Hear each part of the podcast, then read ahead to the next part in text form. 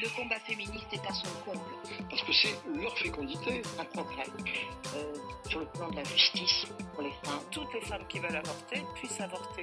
Qu'une femme dans l'obligation d'interrompre sa grossesse le fait de gaieté de cœur, à la légère, sans réfléchir. Et nous voilà pour la première de Te souviens-tu d'eux On est ici pour évoquer un moment historique à travers la vision des Français et Françaises, mais surtout pour parler histoire du féminisme et histoire des femmes plus généralement. Toi qui nous écoutes, tu pourras nous retrouver chaque mercredi à 19h sur notre page Facebook. Tu te demandes peut-être pourquoi ce podcast?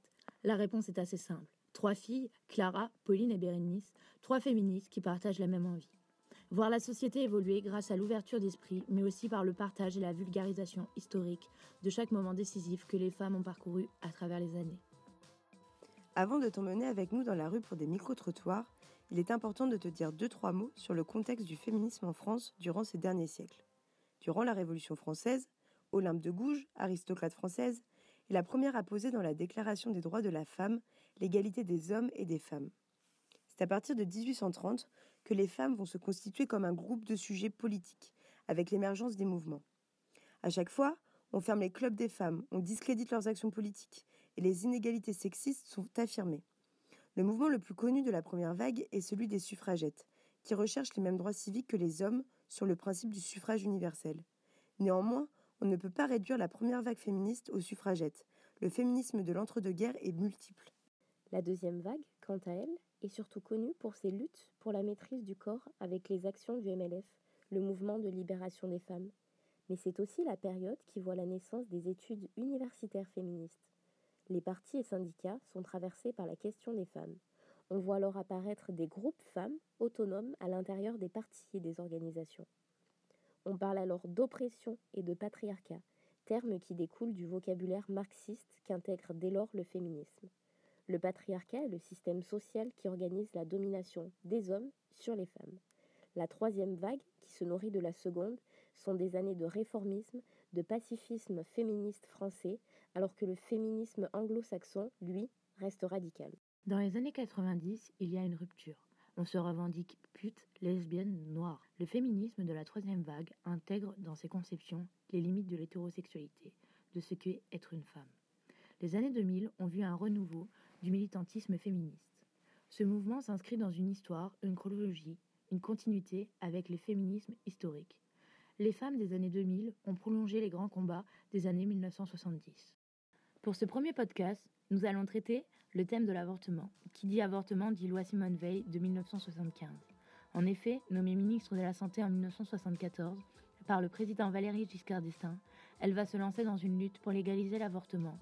Adoptée grâce à ses efforts le 17 janvier 1975, la loi Veil rend officiel, légal et accessible l'avortement en France. Nous avons donc été interroger plusieurs personnes de différents âges, venant de différents arrondissements de Paris, de différents sexes, afin de leur demander s'ils avaient un quelconque souvenir de cette loi, pour les plus anciens, et pour les plus jeunes, ce que la loi Veil leur inspire. Écoute, et on en parle juste après. Moi, j'avais beaucoup d'admiration pour elle. Voilà, je pense que la condition des femmes a beaucoup évolué. La condition des femmes a évolué euh, après la guerre.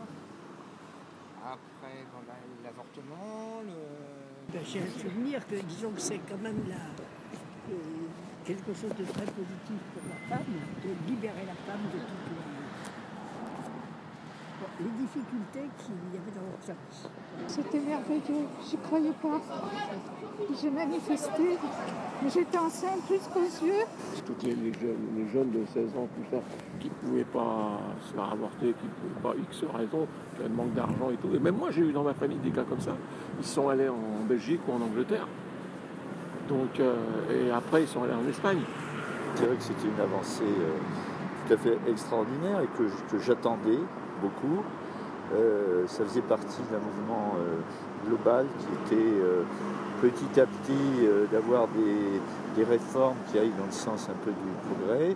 Je me rappelle aussi beaucoup de Simone Veil, de la façon dont elle a été décriée, conspuée, humiliée. Je trouve qu'elle a eu un courage extraordinaire de mener ça à terme. De toute façon, tout le monde se faisait déjà avorter clandestinement, donc ça n'a strictement rien changé, d'après moi.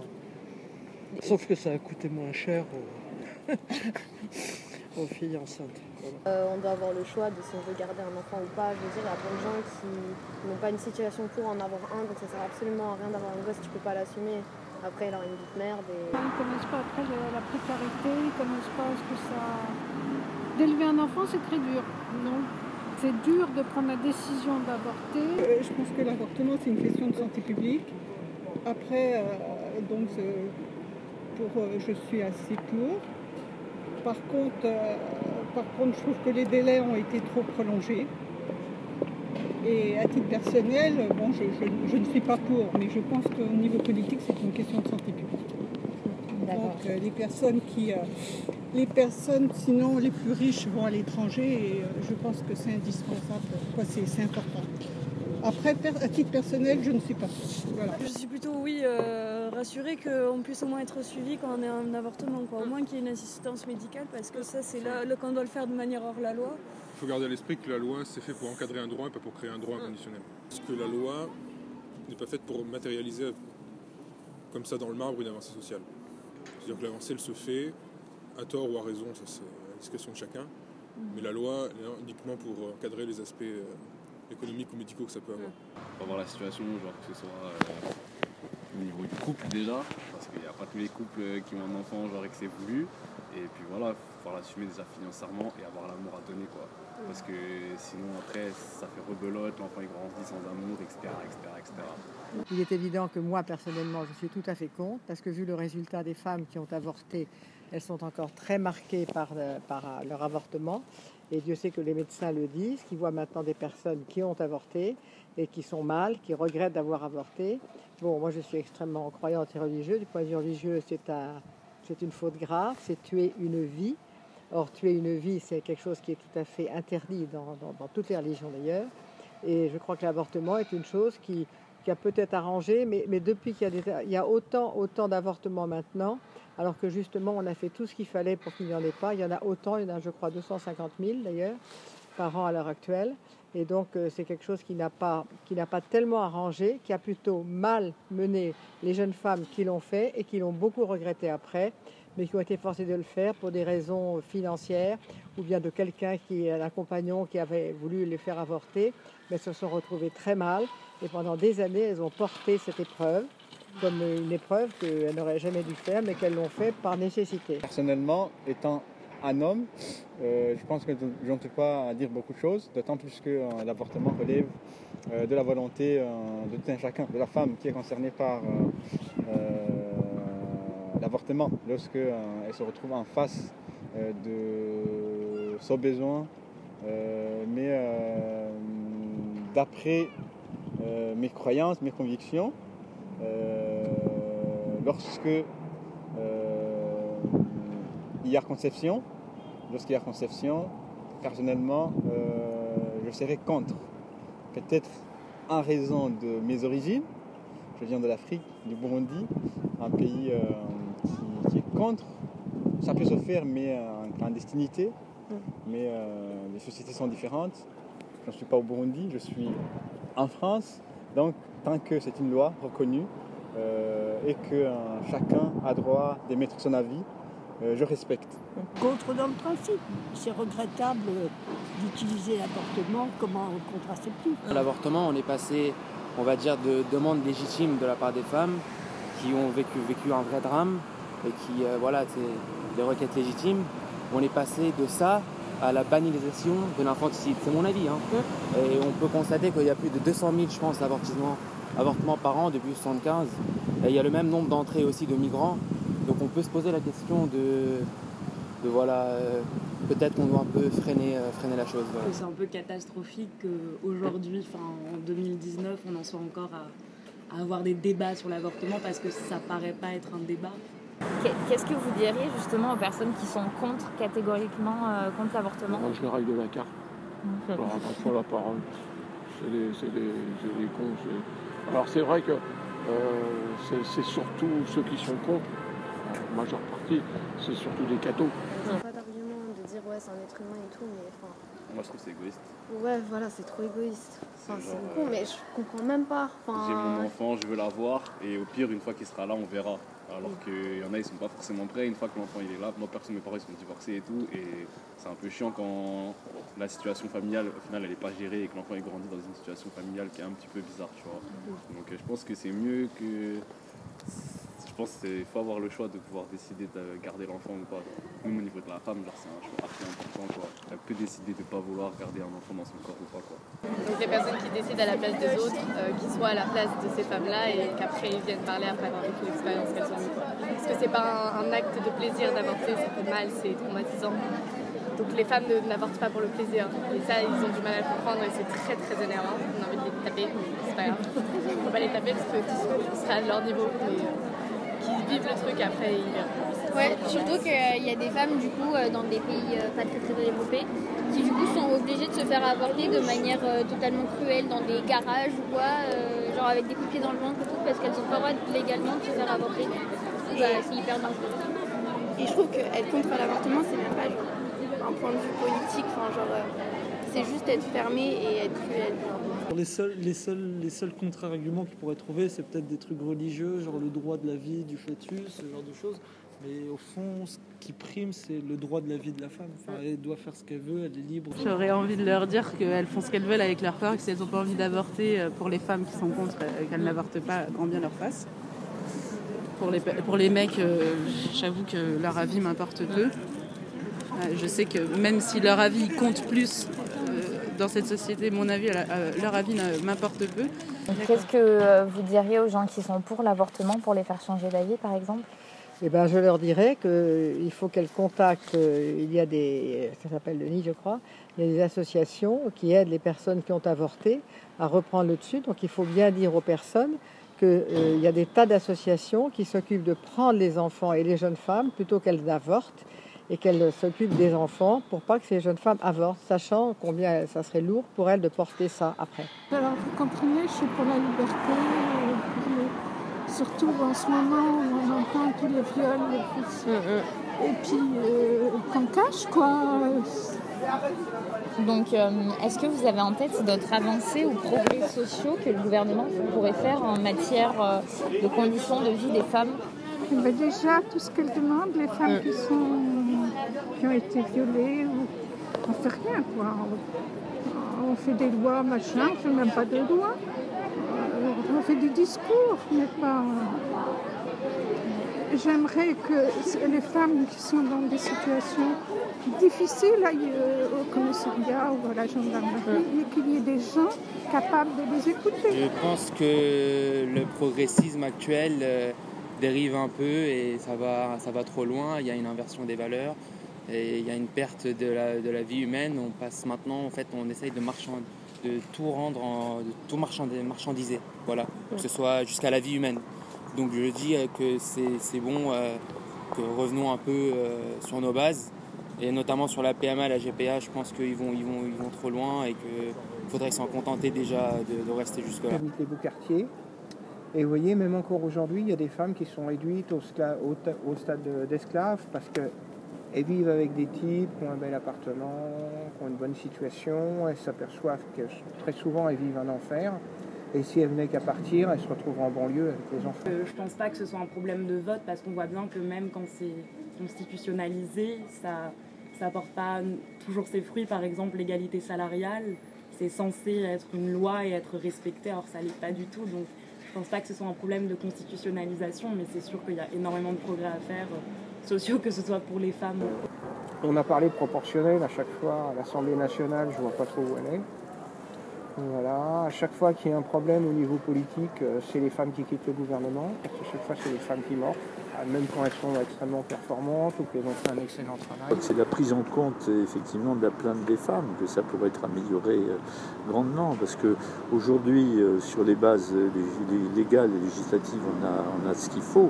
Mais c'est dans l'application. On a beaucoup effectivement de corps d'État etc que je ne veux pas nommer mais qui, euh, qui pourraient aller beaucoup plus vite je pense à la justice qui devrait être plus rapide euh, euh, je pense à la police enfin à tous ces corps là il y a beaucoup de choses à faire pour que ça se mette euh, en acte. Ça va se faire, mais en combien de temps? Augmenter la prévention pour éviter les IVG parce que c'est dangereux.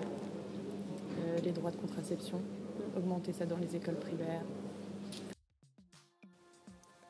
nous avons réalisé des micro-trottoirs que tu as pu entendre dans différents arrondissements de Paris pour illustrer notre thématique du jour et pour avoir votre avis. Justement, Bérénice, tu peux nous aiguiller un peu sur le choix des arrondissements? Tout d'abord, ils ont été réalisés début novembre dans trois arrondissements, le 5e, le 16e et le 13e. Nous avons choisi ces trois arrondissements pour trois raisons simples. Le 5e pour les étudiants, le 16e pour avoir la vie de personnes plus âgées et plus aisées, et le 13e pour sa diversité. Ces trois arrondissements nous ont permis de recueillir de nombreux avis et de pouvoir débattre avec toi, car effectivement, tu pourras interagir avec nous sur notre page Facebook. Ce qui ressort des souvenirs des plus anciens est la décision contestée par l'Assemblée nationale. Veille a en effet été huée par des hommes. Certaines personnes que nous avons interrogées ont même participé aux manifestations féministes, comme cette dame que vous avez pu entendre. Quelques notions historiques de ces manifestations, pour pas que tu te perdes. Le 5 avril 1971, 343 femmes, dont certaines célébrités que tu dois sans doute connaître, publient un manifeste rédigé par Simone de Beauvoir dans le Nouvel Observateur. Ce manifeste va alors être appelé le manifeste des 343 salopes. Oui, tu as bien entendu, salopes. Déclarant avoir eu recours à l'avortement et revendiquant le contrôle complet de la production des enfants, sans qu'elle soit pour autant poursuivie par la suite par la justice française. En 1972, le procès de Bobigny, où fugait une jeune fille mineure qui avait avorté après un viol, devient un procès politique autour de l'avortement, qui suscite de larges débats et aboutit à l'acquittement de la prévenue. Dès lors, le ministre de la Justice a donné consigne au parquet de ne plus poursuivre les avortements. Parallèlement, les mouvements pro-vie se développent, comme l'association Laissez-les vivre, fondée en 1971. En 1973, le mouvement pour la liberté de l'avortement et de la contraception est créé par des médecins et non-médecins militants, en particulier issus du mouvement français pour le planning familial et de la Confédération française démocratique du travail. Ces militants vont réaliser des milliers d'IVG par la méthode de Carmin, c'est-à-dire aspirer le contenu utérin, les revendiquer, mettre en place des bus de femmes allant avorter à l'étranger et des manifestations régulières dans toute la France. À partir de 1973, les tribunaux anticipent la législation de l'avortement. La France voit aussi l'introduction de l'éducation sexuelle dans les lycées et collèges, et en 1974, la contraception est remboursée par l'assurance maladie. Les plus âgés évoquent également à plusieurs reprises que l'avortement a toujours été pratiqué de manière clandestine et dans des conditions sanitaires déplorables pour les femmes. En effet, au début du baby-boom, soit après l'annulation de la loi prévoyant la peine de mort pour les avorteurs, la moyenne est estimée à 1000 par jour, soit 360 000 avortements. Dans La vérité sur l'avortement paru en 1962, Anne-Marie Dourlin-Rollier, l'auteur de ce livre, estime ce nombre à 800 000 par an. Cependant, le coût de l'IVG n'est pas pris en charge par la sécurité sociale. En effet, si la loi Veil est une loi de libéralisation importante et une victoire pour le mouvement féministe, elle a cependant suscité une opposition importante, venant notamment du catholicisme. Tu as pu entendre certaines personnes dire qu'effectivement elles étaient contre nous t'expliquerons le rapport entre religion et avortement. Dès 1968, le pape Paul VI publie l'encyclique Humanae Vitae contre la régulation artificielle des naissances.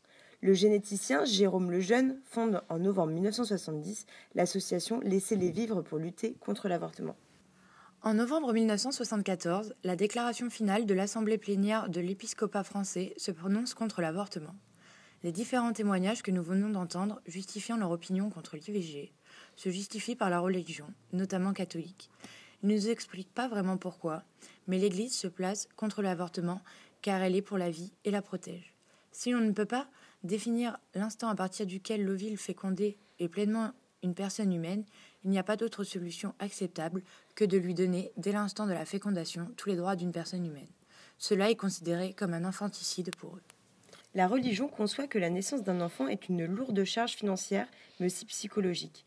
Elle propose alors des alternatives comme des associations de soutien ou solidaires aux jeunes mères qui sont prêtes à garder l'enfant si, une fois le premier choc passé, elles ne se sentent toujours pas capables de le garder. C'est ce que nous explique notamment la vieille dame dans le 16e arrondissement avec l'association Le Nid. Tu as peut-être eu peur en entendant que des avis contre. Les gens pour existent quand même. Leurs propos sont cependant nuancés. La loi est présentée de manière à ne pas faire croire que le gouvernement cherche à favoriser l'IVG. L'avortement est présenté plutôt comme une réponse à une situation de détresse. L'article 4 de la loi du 17 janvier 1975, donc cette loi Veil, modifie ainsi l'article L161.1 du Code de la santé publique pour donner la rédaction suivante. La femme enceinte que son état place dans une situation de détresse peut demander à un médecin l'interruption de sa grossesse. Simone Veil déclare ainsi dans son discours à l'Assemblée du 26 novembre 1974 la phrase suivante Aucune femme ne recourt de gaieté de cœur à l'avortement. Et c'est ce que nous euh, témoigne chaque personne euh, pour l'avortement que nous avons rencontré. Depuis l'adoption de la loi Veil, des commandos anti-IVG attaquent des centres où il est pratiqué. Pour cette raison, la loi NERT du 27 janvier 1993 crée le délit d'entrave à l'interruption volontaire de grossesse. La libéralisation progresse avec la loi Roudy du 31 décembre 1982 qui met en place le remboursement partiel de l'IVG par la sécurité sociale. Il est maintenant couvert à 100% depuis le 31 mars 2013. Nous avons demandé à ces personnes si elles avaient en tête un progrès social que le gouvernement pourrait voter ou à l'inverse retirer. Les réponses sont diverses et assez intéressantes car inspirantes pour nos prochaines émissions. L'éducation des jeunes sur la contraception se fait à double vitesse. En effet, comme nous l'a montré l'enregistrement devant le lycée, ces lycéennes mentionnent en effet la contraception masculine ou pilule masculine, qui n'est pas du tout démocratisée. On retrouve ce sentiment de responsabilité féminine sur la question de la sexualité et de la fécondité. La contraception pourrait alors être un objet pour un prochain podcast. Qu'en penses-tu? L'autre point important, c'est que nous avons remarqué dans nos interviews que la place des femmes au travail ou dans un couple homme-femme n'est pas encore à la hauteur de ces dernières. Non, plus sérieusement, on te le dit, mais tu le sais déjà, non? Et si tu touches le RSA, que t'as pas de diplôme et que tu as deux enfants, ne quitte surtout pas ton mari. Coucou Julie Graziani. Le travail des temps modernes, c'est comme à la radio. Les femmes ont vu leur place évoluer, mais on est toujours considéré comme femme d'eux, assistante d'eux, secrétaire d'eux. Tu comprends mieux pourquoi ce podcast est indépendant. Sur ce chemin-là, le gouvernement a encore du travail. Le chemin est long. On lui conseille le TGV. Dans nos interviews, nous avons effectivement remarqué que les personnes contre l'IVG mentionnaient généralement la GPA ou PMA dans les lois actuelles qu'elles ne soutiennent pas. La position de l'Église est formulée à partir de deux références éthiques fondamentales. La dignité de l'embryon, qui doit être respectée comme une personne, et la dignité de la procréation, qui doit avoir lieu dans le mariage et dans l'acte conjugal, compris comme donation mutuelle des conjoints. Que ce soit pour des raisons religieuses ou non, cette corrélation entre anti-EVG et anti-GPA-PMA découle d'une certaine façon de pensée très traditionnelle, voire archaïque, à la manière d'Adam et Ève. Et pourquoi pas Adam et Yves On est en 2019 quand même. Au final, de ces micro-trottoirs ressort le fait que les hommes se sentent moins concernés. Ok, cela peut sembler logique puisque ce corps n'est pas le leur. Mais un bébé, ça se fait à deux quand même, non? Ouais, carrément. Les jeunes, eux, se sentent de plus en plus concernés. Et euh, l'évolution des mentalités des hommes euh, aussi. Surtout les jeunes filles. Et TDST Podcast est super fier de ça. Nous, les jeunes, soyons le futur. Avance, euh, avance-t-on vraiment en France? Certains extraits nous font penser le contraire mais c'est en parlant autour de nous que l'on peut faire évoluer les mentalités et ouvrir l'esprit de chacun. Donner la parole aux Français nous a permis d'avoir une idée de ce que l'on pense en 2019 de l'avortement. C'est pas toujours joli joli, mais c'est aussi un moyen, pour toi qui nous écoutes, de te sentir concerné par la chose que tu as avortée ou que tu veuilles avorter, et de faire avancer les choses à ta manière. Tu as envie d'approfondir le sujet, d'enrichir tes connaissances sur l'IVG si tu es plus bouquin, on te conseille de lire la BD de Mermilio. Il fallait que je vous le dise. Et si tu préfères les écrans, regarde Avortement, les croisés contre-attaque, qu'a diffusé Arte que tu pourras retrouver prochainement sur le catalogue des vidéos à la demande du CNC. Si tu as aimé ce premier podcast, n'hésite pas à liker notre page Facebook. Te souviens-tu d'eux L'endroit où il est possible de réécouter notre émission. Et à nous suivre aussi sur notre compte Instagram, TDST underscore podcast, pour découvrir les coulisses de notre préparation chaque semaine. Et si tu as des questions, des remarques, des conseils, n'hésite pas à nous envoyer un DM. On sera ravis d'y répondre. À mercredi prochain. Maintenant, je trouve, alors, les pauvres femmes, mais qu'est-ce qu'il faut se battre? Qu'est-ce que... Le combat féministe est à son comble.